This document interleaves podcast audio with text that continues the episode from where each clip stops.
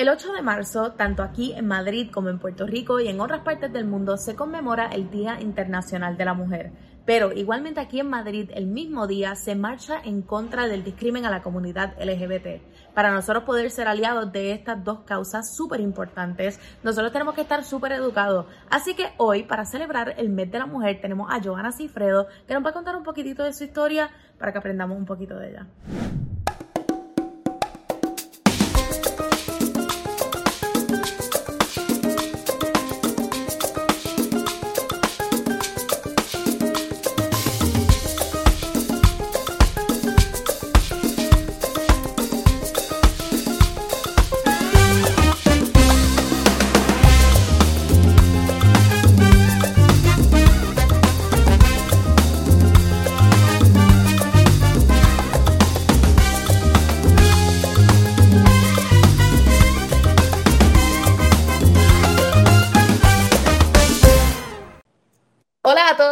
A todas y bienvenidos a otro episodio de Enemiga del Silencio.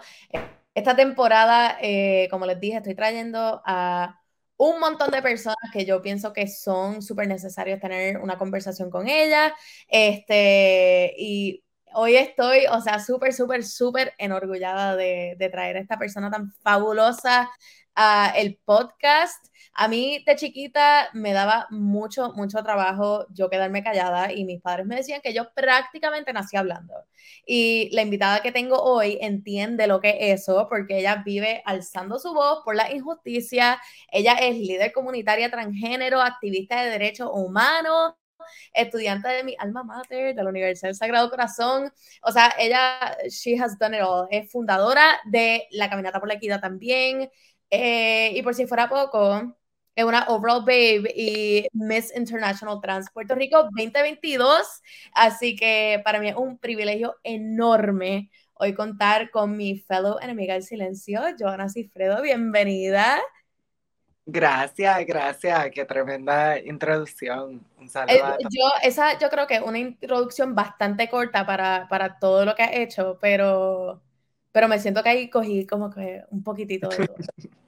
me siento que, que hay, hay grabbed la mayoría de todo.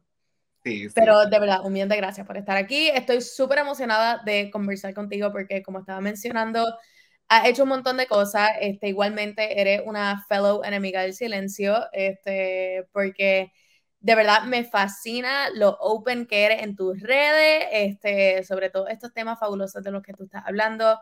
Y pues nada, pues estoy súper motivada por tener una conversación contigo hoy. Igual, igual. Gracias. No, claro que sí. Pues a mí me parece que una parte integral de la aceptación es la comprensión. Este, y eso solamente se da mediante la educación. Y eso es algo que tú haces todo el tiempo. O sea, tú tienes un trabajo constante de estar educando, este, pero yo me imagino que eso no es algo que surgió así de la noche a la mañana, que no surgió así de un vacío. ¿Cuándo fue que tú determinaste que tú tenías esta responsabilidad o este como calling para educar a la sociedad eh, sobre la comunidad trans? Sí, eh, yo, yo digo que yo no escogí el activismo, el activismo me escogió a mí.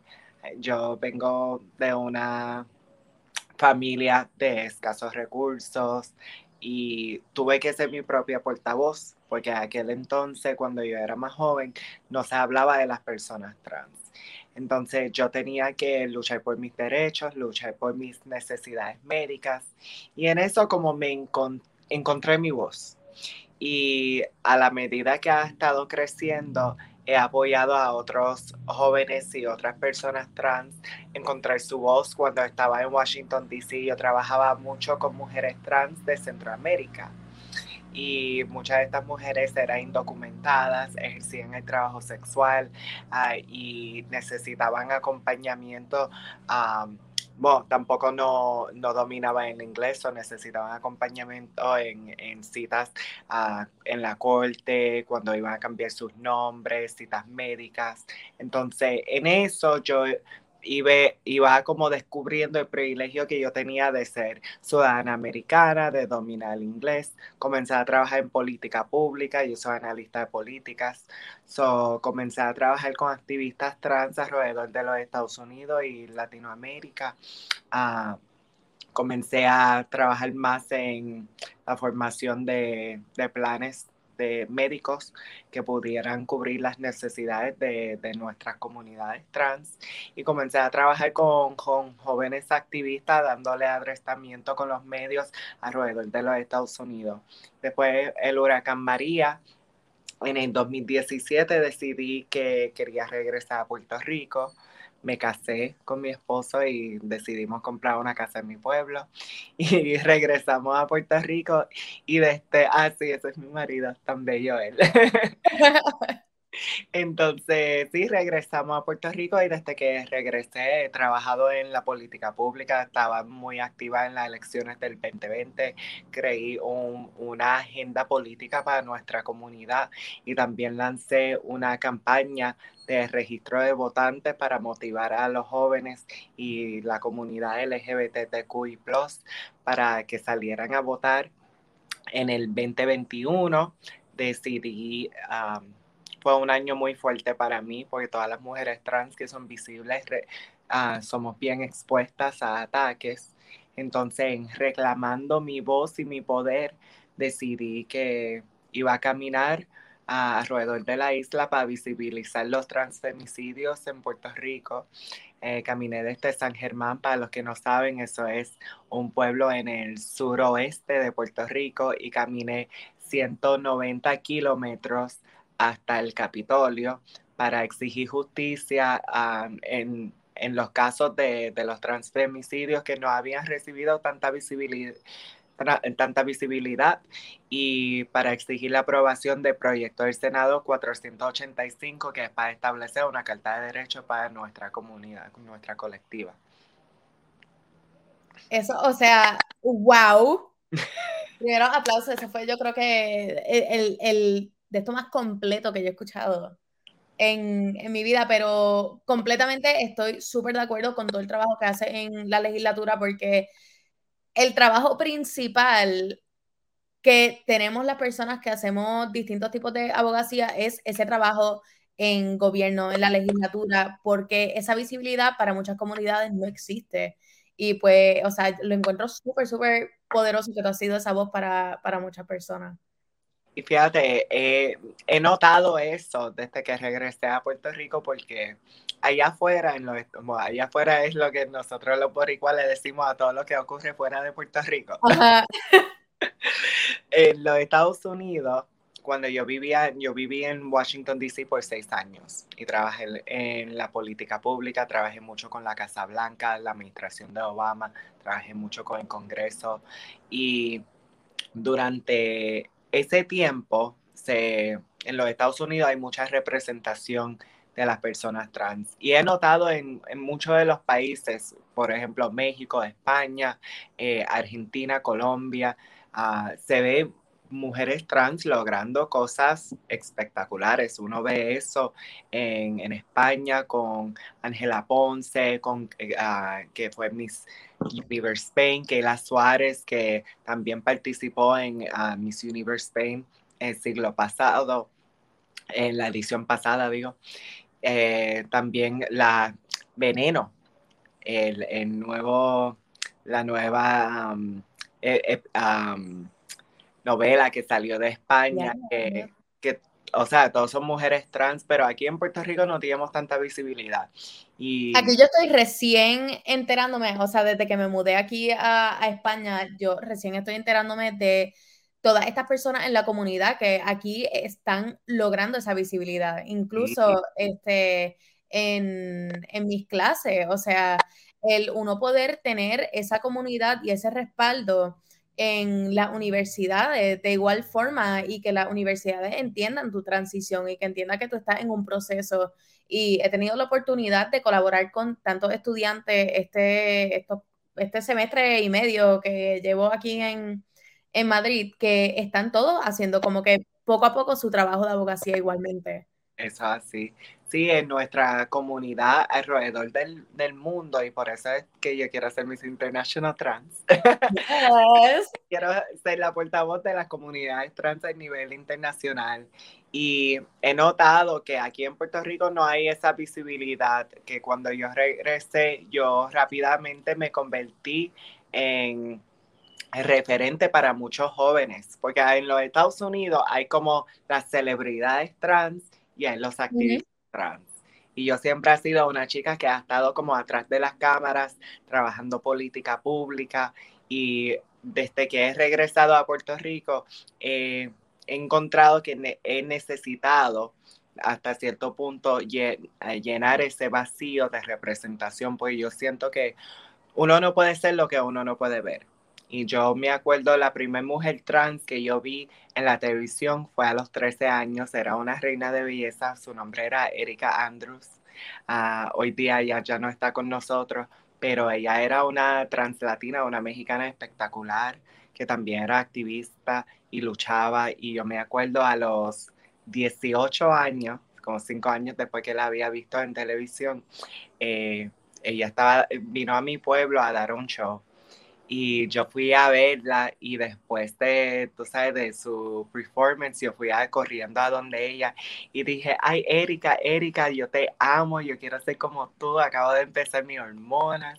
Y ella me tocó mi cara con, con su mano y me dijo, mi amor, tú vas a ser preciosa. Y para mí eso era como, tú sabes, recibiendo una bendición desde el Papa. Ay, se me paran los pelos, qué emoción. Así que yo entiendo y reconozco la importancia de la visibilidad y la representación. So, cuando tengo jóvenes que vienen a donde mí, que me escriben y dicen, mira, es por ti que he encontrado la valentía de ser quien soy, de hablar a mis padres, decirle que yo soy una persona trans. Yo sé lo importante que es eso. Igualmente, hablando ahora de tu participación y dónde tú consigues la motivación para ahora participar en, el concurso, muchas personas pueden pensar que y eh, del trabajo de abogacía y de la legislatura y de toda esta cosa que pueden ser como que dos polos opuestos a, o sea, el trabajo que tú haces y concursar. ¿Cómo es que tú llegas a conocer de este concurso? ¿Cómo es que tú llegas a decidir participar del concurso? Sí, yo me inspiré por una amiga que fue, hay un concurso que se llama Miss International Queen. Yo voy a Miss International Trans, que es más popular en América Latina. Y hay uno que se llama Miss International Queen, que es más popular en los países asiáticos que siempre se da en Tailandia. Y tuve una amiga que yo conozco desde muchos años trabajando en política pública en Washington, D.C. Y ella estaba en Tailandia como grabando las historias de personas trans um, alrededor de los países asiáticos y ahí las chicas la convencieron a participar. Mi amiga es, yo soy nerd, pero ella es más nerd que yo. y ella es ah, activista no solamente para la comunidad trans a la que ella representa, pero también ella es activista de la comunidad de personas con autismo y neurodiversas. Y es una chica bien tímida, ella está um, bien envuelta en el mundo de goth and comic, um, like Comic Con Ah, brutal, ok. Como tipo anime, cosplay. Sí, cosplay. Ella está bien envuelta en eso. Entonces yo jamás hubiera pensado que ella se iba a tirar a un concurso, pero me, ah, me llenó de tanto orgullo que ella se dio como esa oportunidad para vivir la experiencia. Y después de eso yo dije, tú sabes que yo lo quiero hacer, porque no hay otro contexto en donde yo puedo compartir con mujeres trans de de todas partes del mundo y compartir con ellas y aprender de ellas y globalizar el, movimiento trans, tú sabes, la lucha que, que, todos estamos haciendo en nuestros países, en nuestras naciones, por la justicia, por la paz y por la equidad. Igualmente que las personas piensan que el mundo de los concursos de belleza y demás son solamente para las personas cis que entonces le da una visibilidad increíble al mundo de la belleza este, de las personas trans también. Sí, estoy totalmente de acuerdo. De hecho, hay como tres concursos internacionales trans que son bien grandes. Uno de ellos es Miss Trans Star International y va a ser el 12 de marzo en Barcelona. Se da todos los años en Barcelona. Y ahí yo creo, si no me equivoco, yo creo que es el más grande porque tiene como unos 30, 40 candidatas. Ah, pues yo aprovecho, yo voy para allá, yo cojo aquí un y voy para allá, yo te envío fotos. Sí, Puerto Rico no tiene representación. Yo me enteré, yo, yo estuve buscando y yo dije, qué pena que Puerto Rico no tiene una, una representante. Ah, no, pero hello. Ajá. Métase ahí. Sí, no, hay que organizarnos, hay que organizarnos. Por eso yo te digo, yo me, yo me inspiro tanto en las comunidades trans de, España, de Colombia, de, México, de Argentina, que están haciendo cosas increíbles. Eh, Filipinas, Tailandia, Indonesia, esto, las mujeres trans en esos países están organizados, tienen instituciones y en Puerto Rico somos un país mucho más pequeño. Tú sabes, estos países son Estamos hablando de países de 50, 100 millones de personas y entre más población tú tienes, más personas trans uno tiene también. Puerto Rico es un país de 3 millones de personas. Entonces, somos mucho más pequeños. Aquí yo siento como que toda la comunidad trans, todos nos, nos conocemos a través de... sí, así que tiene su intimidad, eh, su, su, su lado positivo en el sentido que como todos nos conocemos, pero uh, requiere mucho más de cada uno de nosotros para, para poder mover esta comunidad hacia adelante. Y tú parte de eso, o sea, parte de ese trabajo lo has hecho a través de tus redes sociales y en realidad tienes una presencia y una plataforma impresionante con tus redes sociales. ¿Cómo ha sido esa interacción de las personas en, en, tus medios, en tus redes y, o sea, la respuesta de ellos a tu openness en las redes? Porque, o sea, eres una persona bastante open, así que estás está como susceptible igualmente a todos tipos de comentarios negativos, todos tipos de comentarios ignorantes. ¿Cómo ha sido como esa respuesta de tanto la comunidad como las personas que no son de la comunidad a, a tu openness? Sí, ha sido como el último año donde ha comenzado el a utilizar mis redes sociales de una manera más estratégica, porque antes, como yo te dije, como yo siempre era una chica behind the scenes, eh, claro. de las cámaras, como no, no utilizaba mis redes sociales como una forma, no la veía como una forma de trabajo, lo veía como más, ah, mira, estoy jangueando con mis amistades. y ahora es que lo he estado como utilizando de una manera más efectiva. He notado que es bien, eh, que para mí es nuevo, porque como estoy acostumbrada a, estar atrás de las cámaras, que ahora la gente me reconoce. Y no es solamente lo, lo, tú sabes, como gente de mi edad, sino que hay tengo compañeros de escuela, de la universidad, que vienen y me dicen, tú sabes que mi abuela sabe quién tú eres, o que mi mamá sabe quién tú eres, porque me ven en las noticias. ¡Qué brutal! Ajá, y, me, agrada mucho porque los familiares de muchos de mis compañeros dicen que ellos tienen como un cariño hacia mí, tú sabes, como si, como si me conocieran. Yo igualmente, yo no te he conocido, o sea, esta es, yo creo que nuestra primera interacción fuera de Instagram y yo estoy como que, that's my girl, tú sabes.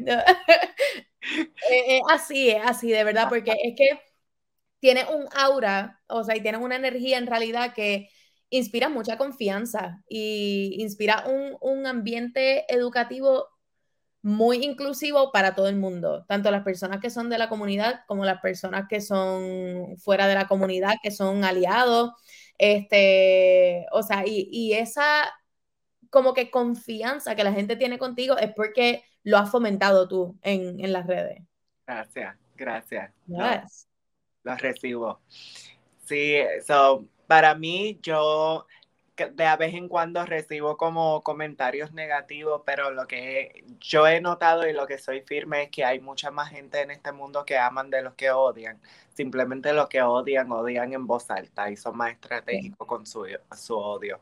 Así que nos toca a nosotros los que aman, las personas de conciencia, las personas que, que sabemos que el corazón está supuesto liderar la mente a amar en voz alta y ser estratégico con nuestro amor.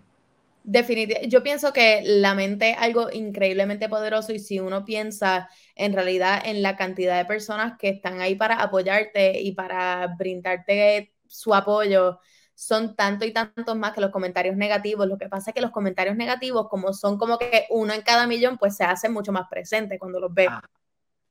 No, y te chocan más, te chocan más, pero yo he notado que pues yo leo los comentarios. Se supone que uno no lea los comentarios, pero yo sí leo los comentarios. Pero, y cuando yo salgo en artículos, a veces yo leo los comentarios y siempre hay como unos negativos, pero siempre hay personas que, que nos defienden. Y que responden a esos comentarios. Y a veces yo me pongo a ver los comentarios de las personas que responden y ellos hacen un discurso entero, como un, un, un teaser de, de, género y sexualidad. Y yo digo, yo me imagino como un, eh, un joven ahí como... Es que hay veces que se siente así, como que igualmente yo que tengo, eh, tengo, tengo una cantidad de, de seguidores que son o sea, de generaciones mayor que yo. Y yo que soy una persona tan abierta en mis redes sociales, este, soy súper aliada de, la comunidad, tengo un montón de amistades este, que pertenecen a la comunidad y yo los defenderé, o sea, como, como si fuese yo, ¿me entiendes? Porque yo, o sea, aunque yo no he vivido eso, yo he vivido con ellos cuando se han sentido excluidos, cuando se han sentido insultados, cuando se han sentido que el mundo no les tiene un espacio y uno como que uno agarra esa energía y uno se siente como que yo, como yo no tengo que pasar esto, yo tengo que ser una persona que ayuda a que las personas puedan pasar esto de una manera más pacífica.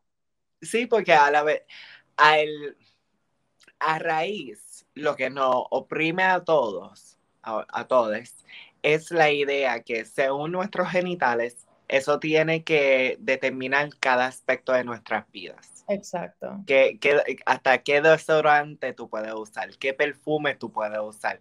Ah, eh, cada aspecto de nuestra vida, quién tú puedes amar, qué emociones tú puedes expresar, qué emociones no puedes expresar, a cuáles puestos y trabajos uno puede aspirar, cuáles no.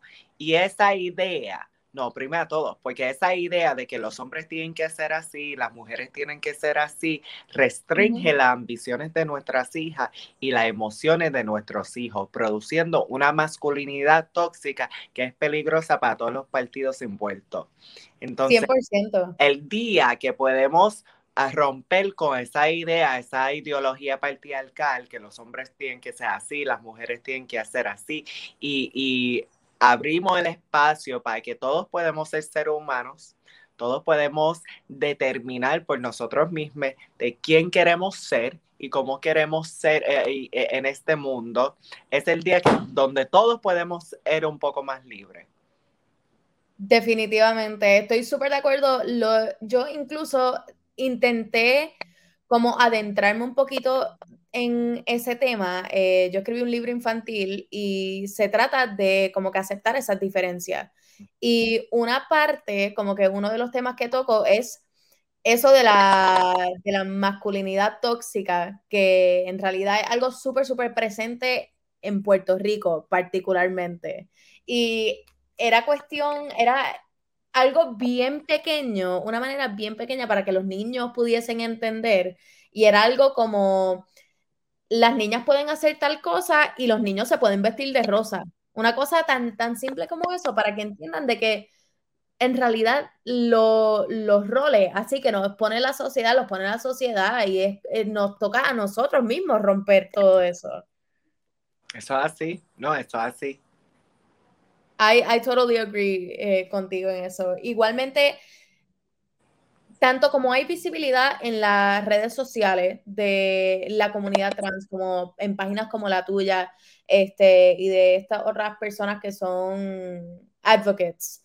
Este, igualmente ahora hay como una representación en el mainstream media.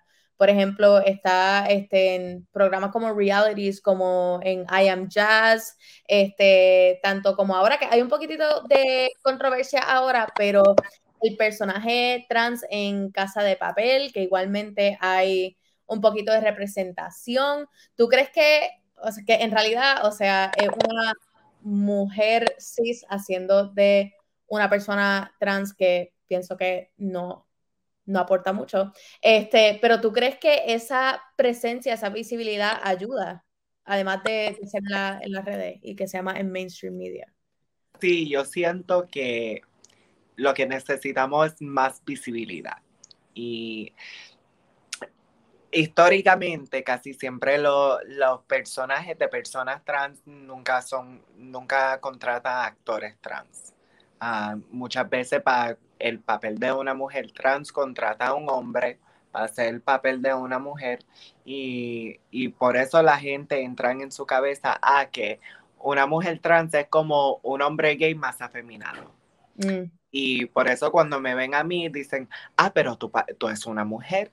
Bueno, claro, si tú miras a las mujeres trans, somos mujeres, somos mujeres. Tú sabes, y, y, es porque la gente no han visto personas, mujeres trans, no han visto personas trans. y por eso programas como Pose, que, que está en Netflix, y ahora programas como La Veneno, son tan importantes porque tienen personas trans haciendo el papel de personas trans. Y me encanta el programa Veneno porque hay en comparación a Pose, donde las actrices todas son jóvenes y todas son bellas, eh, Pose tiene muchas mujeres trans mayores y eso no sé. Y, Exacto. Y cuando yo era chiquita, yo no me podía visualizar tú sabes, siendo una mujer trans mayor porque no se veía. y, y, sabiendo que aquí en América Latina la expectativa de vida para las mujeres trans es como 35 años de vida. Tú sabes, es tan importante para las chicas trans y las mujeres trans ver representaciones de mujeres trans que son mayores. Ah, así que a mí me encanta la visibilidad que, ahora se está dando, pero necesitamos más representación, porque desafortunadamente todavía contratan a personas que no son trans para contar nuestras historias. Y existen actores trans maravillosos. Que, que, tienen mucho talento, que pueden contar nuestras historias. Y hay en nuestras comunidades, hay leyendas, hay personas que han vivido vidas increíbles en la cual que los jóvenes no conocen. Por ejemplo, la, mujer trans que yo te conté, que fue la primera mujer trans que, yo vi en la televisión, Erika Andrews, ella tuvo una vida tú sabes, eh, espectacular que yo siento que muchos jóvenes y muchas personas deben de saber tú sabes su historia. Debemos de tener más programas y películas contando las historias de, personas trans que, que, vivieron, contando sus historias. No solamente como que estamos creando un, personaje trans por, por, crear un personaje trans, sino como que hemos tenido vidas bien importantes donde la gente puede emprender de, de las lecciones de vida que, y las vidas que hemos vivido. Igualmente, yo pienso que cuando hay más visibilidad, evitamos tanto los crímenes de odio, este, o sea, cuando conocemos historias, cuando conocemos a personas que están pasando por estas cosas, uno eh, quita un montón de la desinformación, quita un montón de los tabúes, este, o por lo menos los minimiza, pero también, o sea, y es un tema que en realidad yo creo que es súper, súper necesario hablar, es un tema obligado a hablar, es, o sea, el, el crimen que todos en Puerto Rico conocemos, que es el de Alexa, que incluso este, vi que estuviste hablando de eso recientemente. Que cumplió dos años la semana pasada. De hecho, ella fue asesinada el día de su cumpleaños. Sí.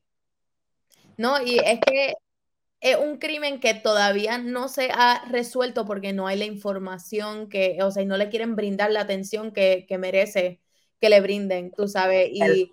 El, caso de Alexa fue bien importante porque normalmente cuando matan a una mujer trans, como ejemplo en el caso de, aquí hay un pueblo, un Macao, donde mataron a dos mujeres trans que, que estaban visitando de Nueva York, fueron calcinadas y el próximo día en el radio están diciendo, ah, es que muchas mujeres trans ocultan su identidad.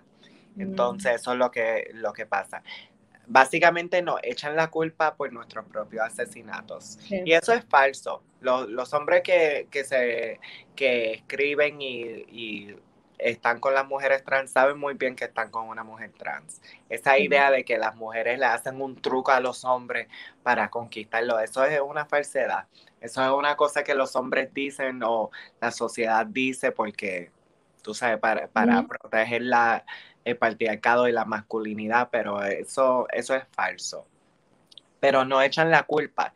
Entonces el caso de Alexa era bien importante porque comprobaba lo que nosotros hemos dicho por mucho tiempo, de que nosotros somos asesinados por el simple hecho de ser trans. Alexa, al final del día, el delito de Alexa era usar un baño de mujeres. Sí.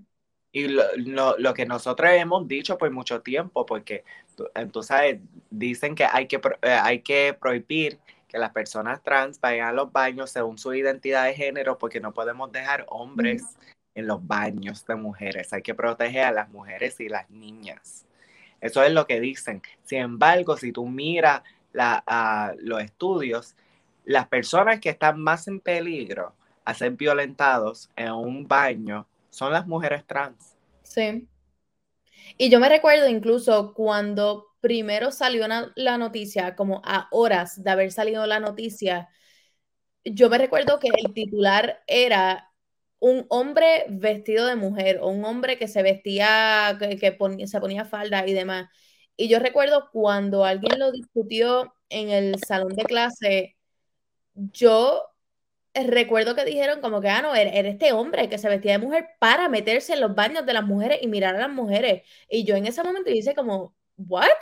Y después cuando uno viene y lee la noticia completa y uno lee lo que de verdad pasó y uno lee lo que, o sea, lo que esta persona de verdad estaba pasando, uno se queda como, wow, o sea, el impacto que tiene el hearsay, el impacto que tiene, o sea, el palabreo de la gente y la cosa, o sea, eso lo que hizo fue transformar la situación en una tanto más necesaria para discutir en Puerto Rico y para discutir igualmente la doble vara que hay entre cómo se tratan los crímenes de una persona cisgénero versus una persona trans.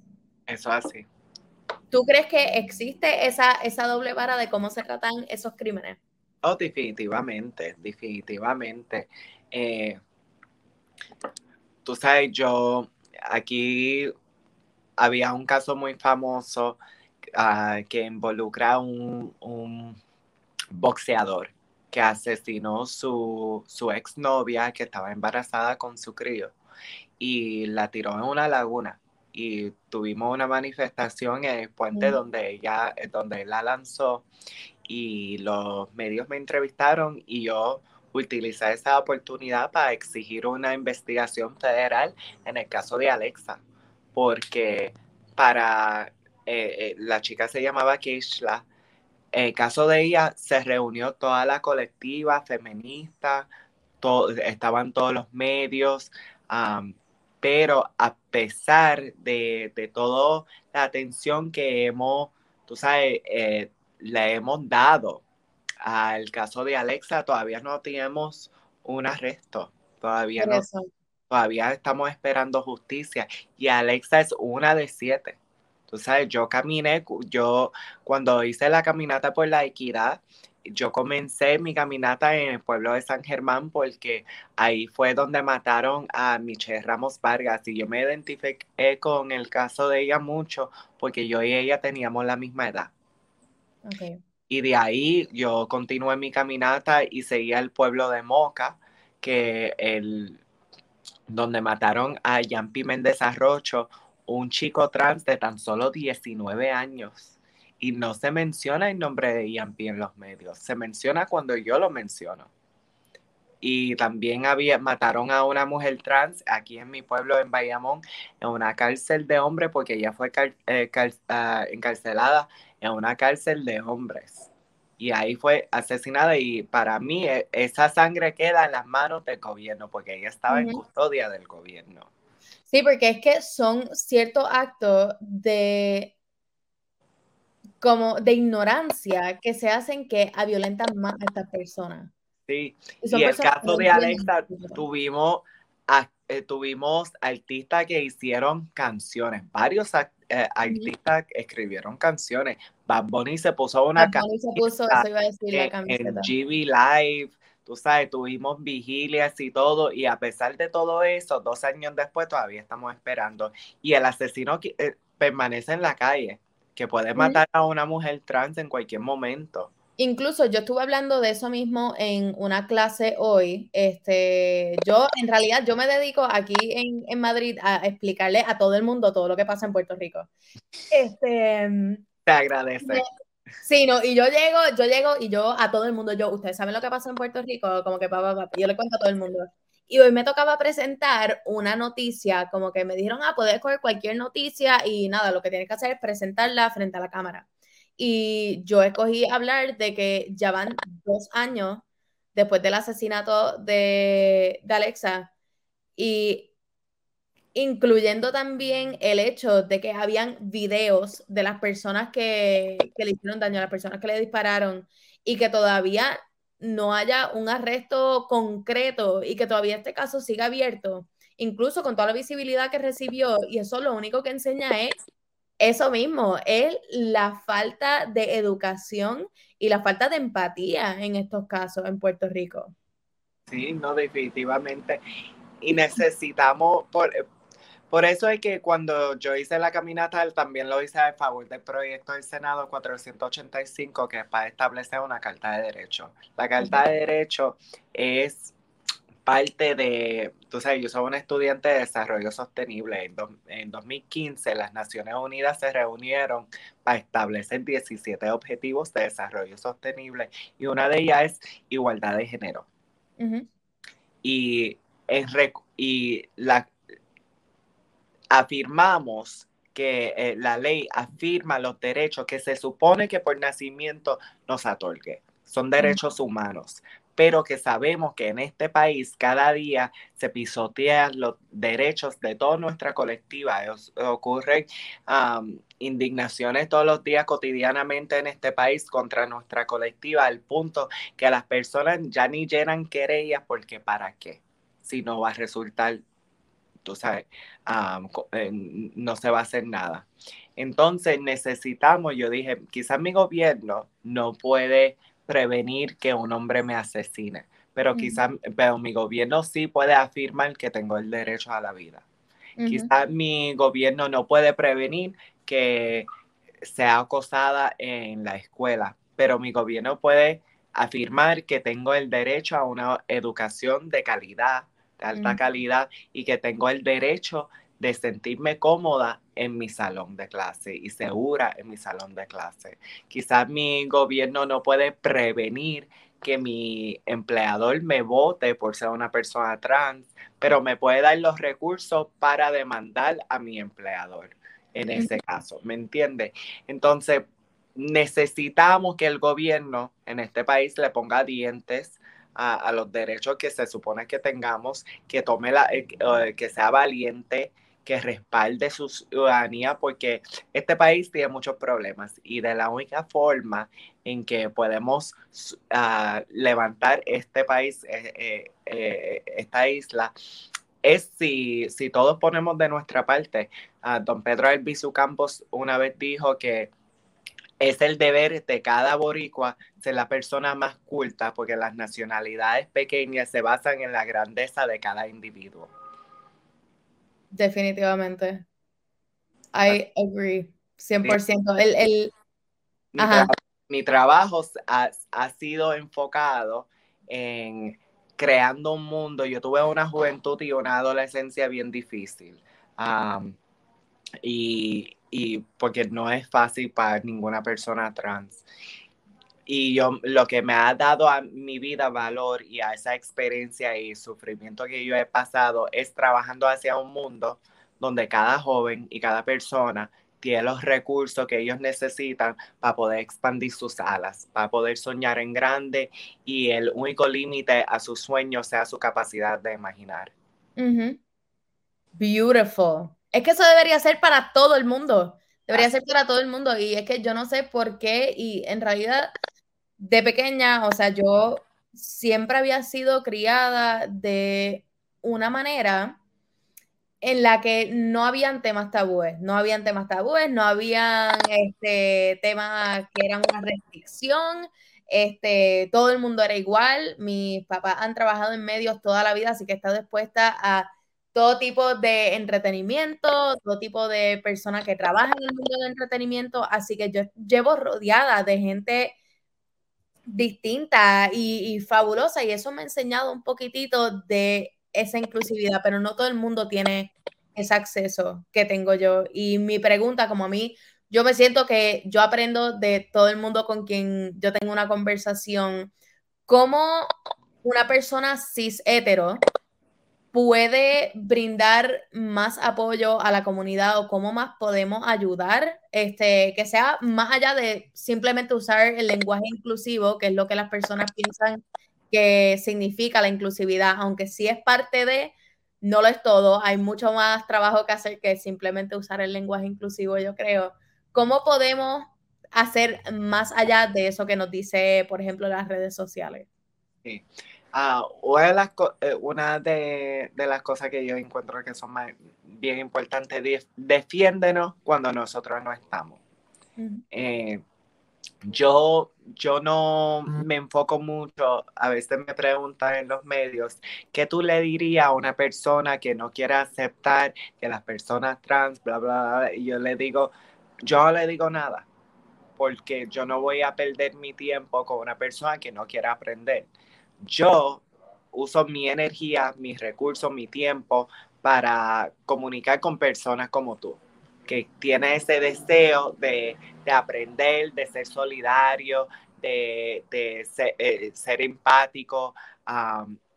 yo, yo, tú sabes, tomo eh, con personas así, yo ahí me puedo sentar y tener una conversación y no me molesta ser vulnerable pero las personas así, yo se los dejo a los aliados. Las personas que son bien tercas, que no quieren aprender, no quieren aceptar, esa persona, yo siento que son responsabilidad de los aliados bregar con esas personas.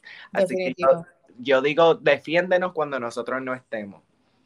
Tú sabes, si cuando dicen esos chistes transfóbicos, homofóbicos en tu hogar, en tu trabajo, defiéndenos como si estuviéramos ahí mismo, como si, como si tu amiga Joana estuviera ahí parado y, Tú, y tú la estás defendiendo a, todo diente y dices, no, eso no es así, tú no puedes estar hablando así, eso es un falto de respeto, yo no lo voy a permitir en este trabajo, eh, tú sabes, aquí en este ambiente, en mi casa, sí que no. Y uno, de esa manera, uno establece una cultura de, de lo que es permitido y lo que no es permitido. Definitivamente. Igualmente, hay una cita en el Museo del Holocausto que yo me siento que de verdad como resonates así con, con todos estos temas, tú sabes, de, el uno poder defender a las personas aún cuando, cuando ellos no estén presentes y uno poder como que brindarle como ese apoyo a las personas cuando no estén ahí. Y cuando yo pude visitar el, Museo del Holocausto en DC, eh, a mí me marcaron dos cosas. Una es que tuve la oportunidad de conocer a dos sobrevivientes eh, del Holocausto y una de ellas en nuestra conversación me había mencionado algo de que ellas me admiraban a mí por mi resiliencia y mi valentía con mi condición del corazón y yo les decía a ella como que hello, como que lo que yo viví no compara remotamente a lo que ustedes vivieron. Y una de ellas me dijo algo súper importante que me dijo, me dijo, a struggle is a struggle. Ella me dijo, yo no sé cómo se sintió una cirugía de corazón, igual que tú no sabes cómo se sintió lo que yo viví en, o sea, en los campos de concentración. Me dijo, así que no minimices tu struggle únicamente porque no has pasado por él. Y la segunda cosa que me marcó es una cita de Martin eh, que él lo que dice es este, tengo aquí la cita, dice, vinieron por los comunistas, pero yo no era comunista, así que yo no hablé. For the trade unionist, but I wasn't a trade unionist. And then eh, pues, ese, ese quote, para los que no lo conocen, este, lo tengo aquí en español. Este, vinieron por los católicos, yo no era católico, así que yo no hablé. Vinieron por los judíos y yo no era judío, así que yo no hablé. Y entonces vinieron por mí, pero cuando eso sucedió, no había nadie quien hablara por mí. Y yo me siento que es una cita que de verdad representa tanto más que solamente esa época en la historia, sino que representa nuestro día a día. Y es que si tú quieres que al final del día siempre haya alguien para defenderte a ti, siempre hay alguien para speak up para ti, tú tienes que estar ahí para speak up para esas personas también. Sí, y me, me encanta eso, tú sabes, yo, yo y mi esposo somos de la fe judía y uno de los valores en la fe judía es Tiki uh, Olam, que quiere decir reparar el mundo. Eh, y eso es algo que siempre ha informado como mi, mi lucha por la justicia. Y quiero mencionar que aquí en Puerto Rico también hay un museo del holocausto en Morovis. De verdad. Sí, en Morovis. Oh yo, me siento, yo aquí fui a uno en, en, España recientemente porque yo trato de, donde sea que yo vaya, que haya uno, siempre trato de visitar. Este, pero wow, no sabía que había uno en Puerto Rico. Ahora sí, en Morovis, en las montañas. Nosotros, yo y mi esposo fuimos, fuimos invitados por nuestra sinagoga. Somos, somos miembros de Temple Beth Shalom en Condado.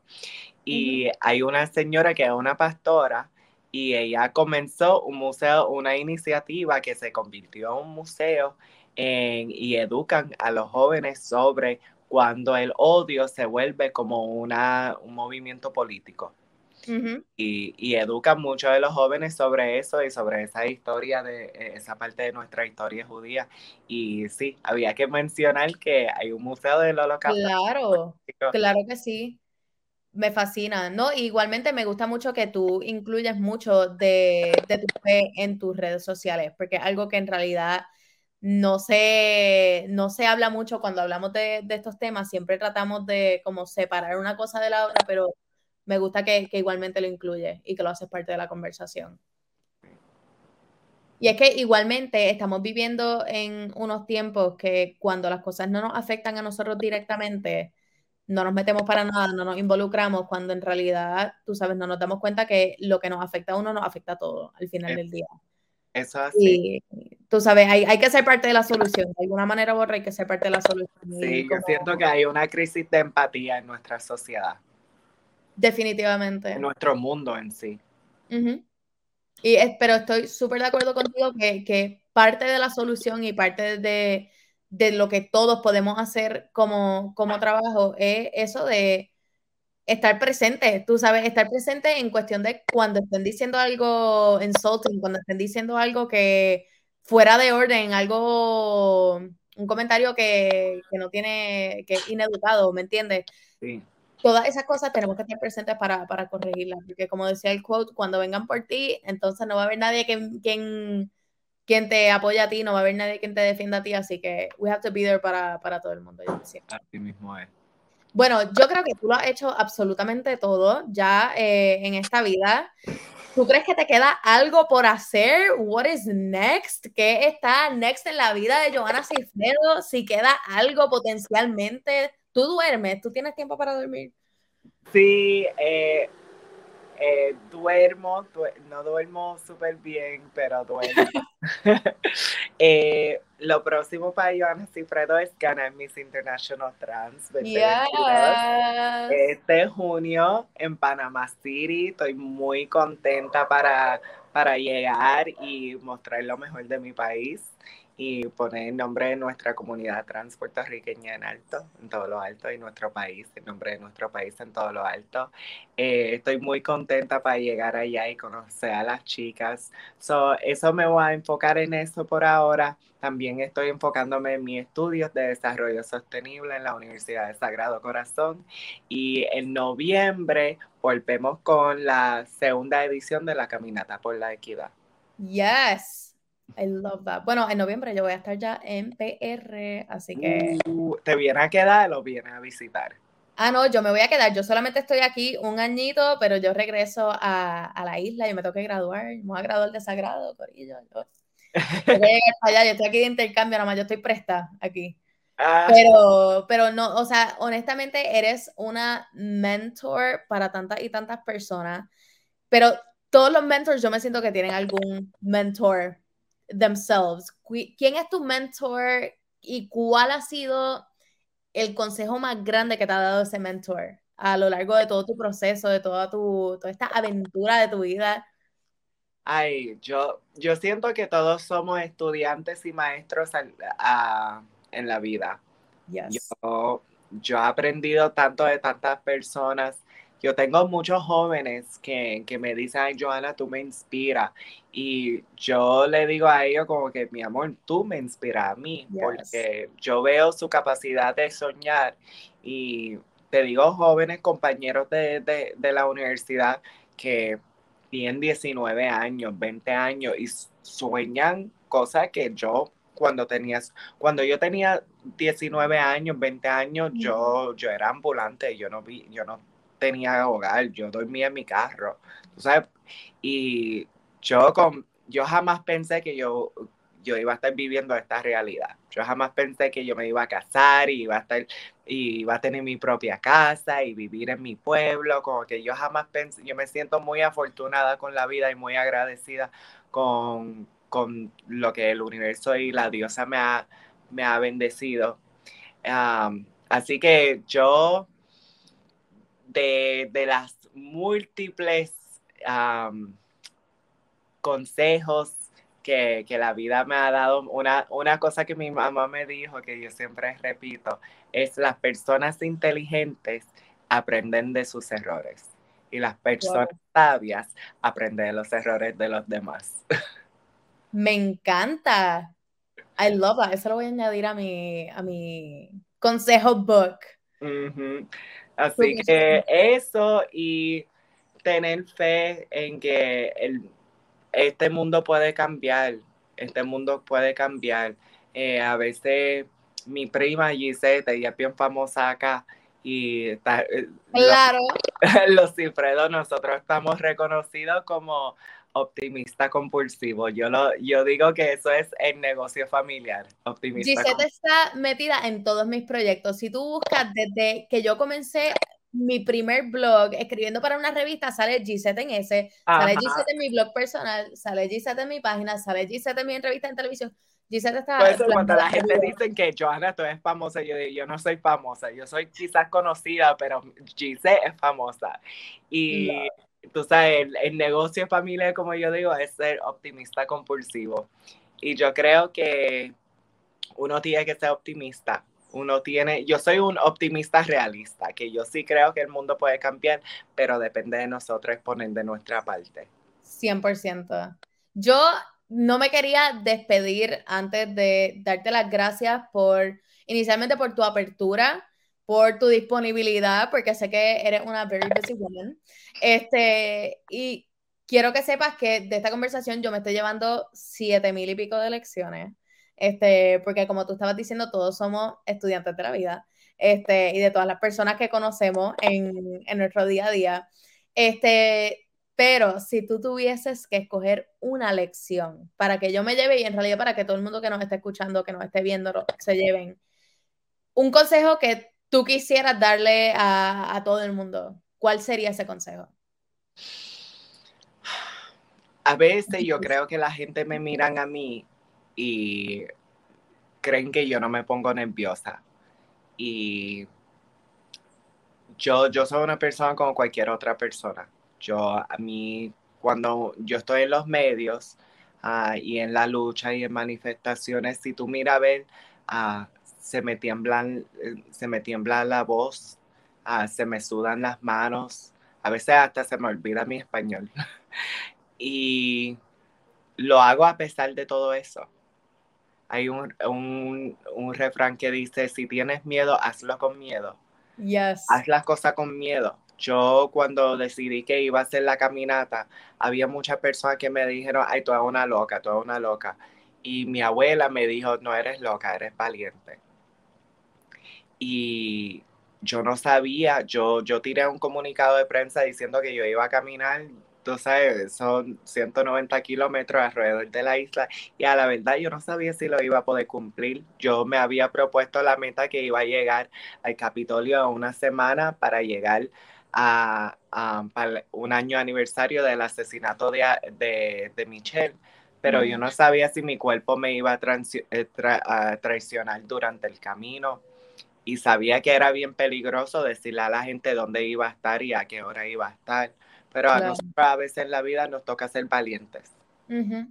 Y ahora mismo tenemos tú sabes, hombres y mujeres en Ucrania luchando por, tú sabes, por, la, eh, por su país y están siendo valientes. Hay jóvenes en Chile, en Colombia, que hoy día son ciegos porque fueron valientes para luchar por la justicia, para luchar por la paz, ah, para luchar por un futuro más equitativo. Y a veces nosotros decimos que, tú sabes, miramos y decimos, ah, pero esas personas son extraordinarias. Esas personas eran personas igual que nosotros. Los gran ah, luchadores por la equidad de nuestra historia eran personas que también le temblaba la voz, le sudaban las manos. Así que hazlo, hazlo con miedo y, y eso, eso es lo, nuestro deber, eso es lo que nos toca en este tiempo de nuestra vida, nuestra generación. Uh, we have a, a rendezvous with destiny. Yes. Me fascina, me fascina, de verdad. Un millón de gracias nuevamente por tu tiempo. Eres oro, va a partir Miss International Trans. Ya tú sabes, yo voy a estar ahí super moti y te veo definitivamente en noviembre, el próximo noviembre para esa caminata. Cuenta conmigo, I'm gonna be there. Este, y, y vamos para encima, de verdad. Este, o sea, abrazo virtual, mega abrazo virtual. Este, y seguimos. Mi gente, si tienen miedo, pues lo hacen con miedo. Y hasta luego. Yes, thank you.